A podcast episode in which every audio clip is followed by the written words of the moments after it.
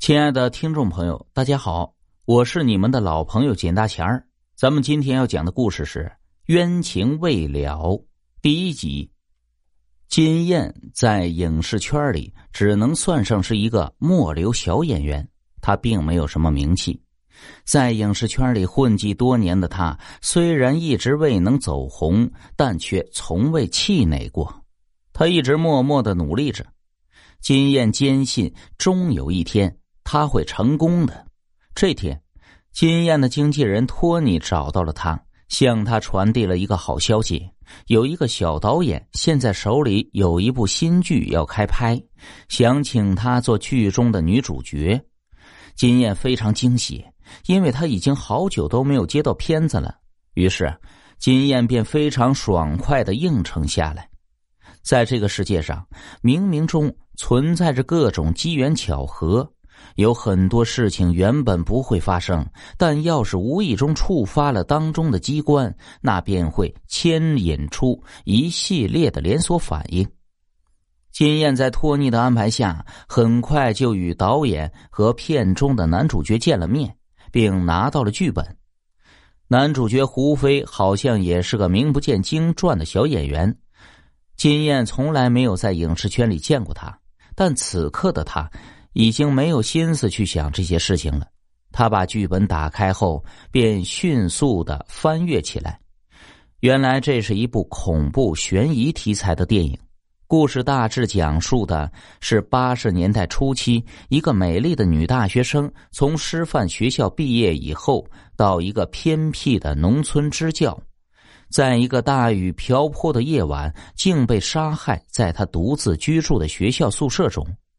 而警察从他体内提出的体液里发现，其染色体只有二十二对，而正常人的染色体是二十三对。金燕对这个剧本非常满意，于是很快合作双方就签下了合同，并按照合同上定好的时间，来到拍摄地进行设置。举行完开拍仪式后，影片的设置工作即将正式开始。为了更好的贴合剧本题材，摄制组特意把拍摄地选在一个偏远的乡村里。由于太过偏僻，当地的住宿、吃饭等条件都非常差。但是金燕有幸分到了一个单人间，这样他就可以方便他安安心心的在里面研究剧本，也能够更好的揣摩剧中人物的内心世界。晚上吃过饭后。金燕独自一人坐在床上研究剧本，她把自己长长的头发散下披在脑后，然后斜躺在床上，一只脚从床边垂下，想象着女主角被害时的那幅画面。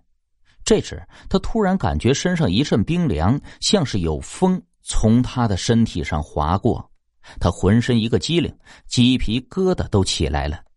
金燕坐起身，原本是窗户没关。他赶紧下床，把窗户关紧，抬眼看了一下时间，快到十二点了。想到明天就要正式开拍，于是金燕赶紧上床睡觉。深夜，万籁俱静的，没有一点声息。但是此时的金燕的房间内，却突然在暗处赫然站立着一个孤独的黑影。他静静的望着熟睡中的金燕，一动不动。许久后，那个黑色的影子才逐渐的消散在黑暗中。第二天，拍摄正式开始，一切过程都非常顺利。但是金燕始终觉得男主角胡飞看他的眼神非常的奇怪，那是一种说不上来的异样目光。片场休息之余，金燕的眼睛几次触碰到胡飞的目光后，他都慌忙躲闪着避开了。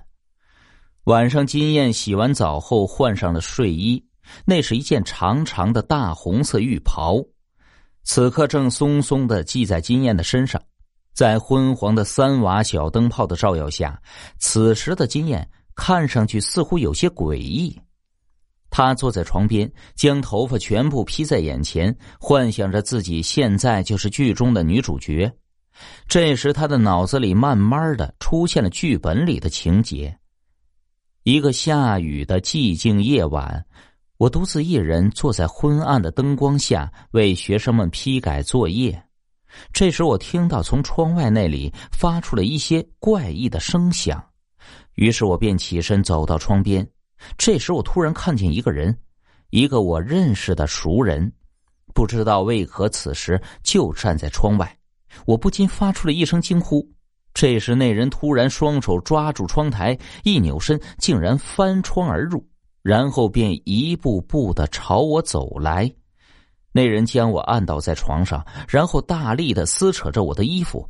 我奋力挣扎反抗着，那人很是恼怒，遂用手死死的掐住了我的脖子。这时我感觉呼吸越来越困难。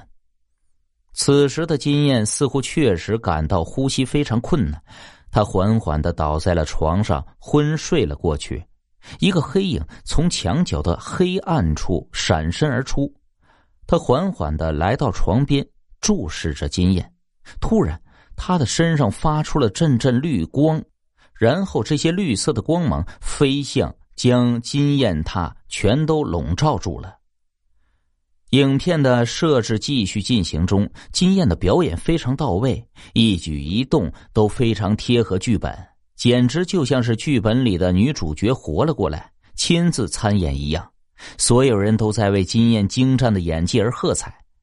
然而，没有人注意到，此时片场里有一个人的眼睛里露出了那惊恐万状的眼神。